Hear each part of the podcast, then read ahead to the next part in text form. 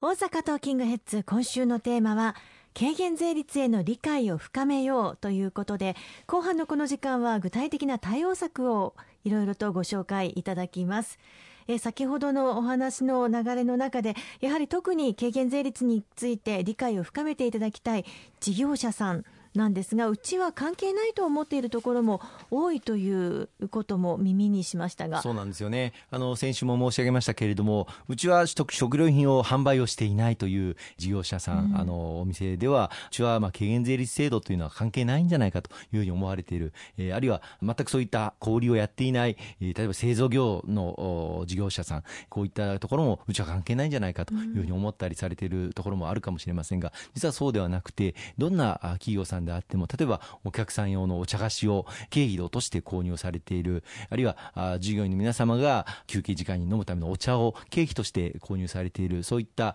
事業者さんはまあたくさんいらっしゃると思います、はい、こういった会社で経費としてまあ消費税を支払っている、うん、このことについてきちっと経理上ですねちゃんと自分の事業者として消費税を納めているということを申告をする必要がございますので全ての事業者さんがかかるコスト経費の中にどの品目を軽減税率対象の品目を購入されているかということをきちっと整理をしていただいて、区分して保管をしていただくということが必要になってきますので、すべての事業主の方がこの軽減税率制度について、一定のご理解をいただく必要があるということが一番大きなポイントだと思いますね。まず仕入れ税額控除の方式が変わるんですよね。はい、あの仕入れ税額控除というのはあの耳慣れない方も多いかと思うんですけれどもそもそも消費税の仕組みというのは消費者の方がお支払いいただいたその消費税を、まあ、国に納める税率を一旦お店が預かるんですが、うん、そのお店が消費者になり変わってって国に納めていただく必要があります。しかしながら消費者の方からお預かりした消費税額をそのまま国に納めるんではなくてそのお店もお買い物されてますよね、はい、経費で商品を卸あるいは中卸から購入をされています。その時に実はそのお店も消費税を納めています、うん、ですから消費者の方からお預かりした消費税額から自分がすでに支払っている消費税額を引いてその差額を国に経理処理として納税のタイミングで納めていただくということになります。これが、まあ、仕入れ税額控除ということになって、要するに自分はすでに、お店としてもですね、すでに消費税を他の事業者から物を買うときに納めていますから、その分を引いていただくということになります。その引いていただく計算の仕方が、今のその仕入れ税額控除を考えるときに、自分が購入したときに軽減税率制度対象の品目を購入していれば、それは8%で購入をしたということになりますからあその8%で消費税をすでに支払っているということを計算をしていただくということが必要になってくるんです。つまり仕入れとそして売上と両方で軽減税率制度対象品目をどれだけ扱ったかということを両方見直していただく必要がありますので今おっしゃっていただいたような仕入れ税額控除の方式を見直していただくということが必要になってくるんです。そして政府もさまざまな支援を行っていますね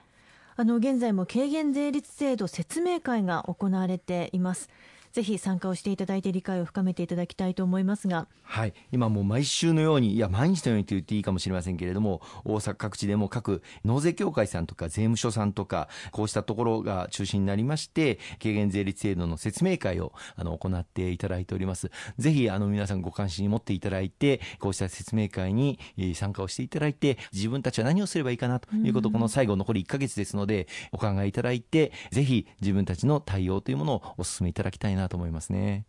さらに中小企業小規模事業者の皆さんには講習会の開催や専門家派遣なども実施されているんですか？はい。あのそういった説明会でもあのそのことについても説明があろうかと思いますしあの専門家の方に気軽にご相談できる相談センターもございます。特にあの消費税の軽減税率電話相談センターというものがフリーダイヤルで、えー、今設定されておりまして、えー、番号を申し上げますと0120-205 553受付時間午前9時から午後11時まで。土日祝日を除くまあ平日のみとなりますけれどもこうした電話相談センターも専門家が答えることができますのでぜひお気軽にご相談をいただければなと思います。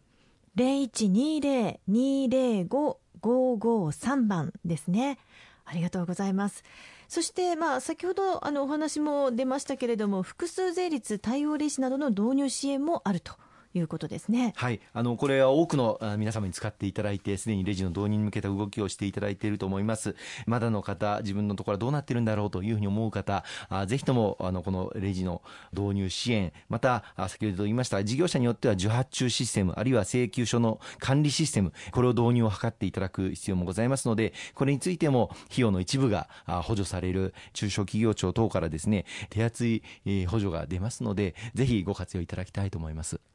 他にはキャッシュレス決済の導入支援などもあるというふうに伺いましたが、はい、これはまたあの別のこの軽減税率制度そのものと関係するわけではないんですけれども、はい、あのこの10月1日から消費を、まあ、低下させ低減させないために消費喚起策を手厚く取っています、まあ、そのうちの一つがキャッシュレスで買い物していただいた方には、まあ、ポイント還元をするというものなんですけれどもまだキャッシュレス対応できていない事業所さんあの商店さんもたくさんいらっしゃいます。こうした事業所さんに対して、キャッシュレス決済を導入するために、端末を導入するための支援をあの行っています。ぜひこれも10月1日からもうスタートいたしますので、ご活用いただいて、キャッシュレス決済が可能になるように対応いただきたいと思います。これを導入しないと、キャッシュレスのポイント還元が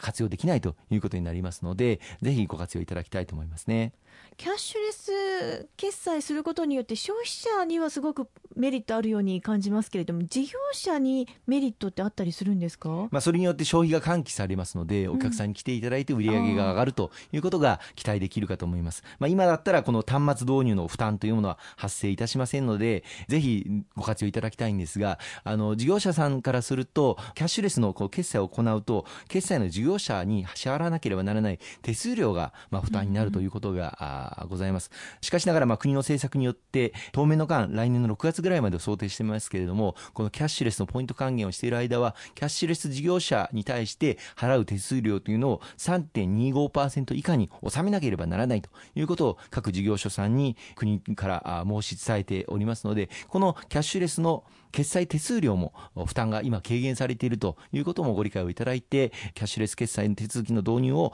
図っていただきたいというふうに思います。これがあの合わせてこれから来年は東京オリンピック・パラリンピックもあります。大阪でも大阪万博、関西万博が2025年に開催されますけれども、まあ、世界各国から来られるお客さん、キャッシュレスでお買い物されたい方が、まあ、日本よりも圧倒的に多い。まあ、実は日本はキャッシュレス決済が大変遅れている国とも言われてるんですよね、はい、この10月1日から始まるキャッシュレスポイント還元でこの日本の国中どこでもですねキャッシュレスでお買い物ができるそういう国街づくりを進めていって、海外から来られるお客様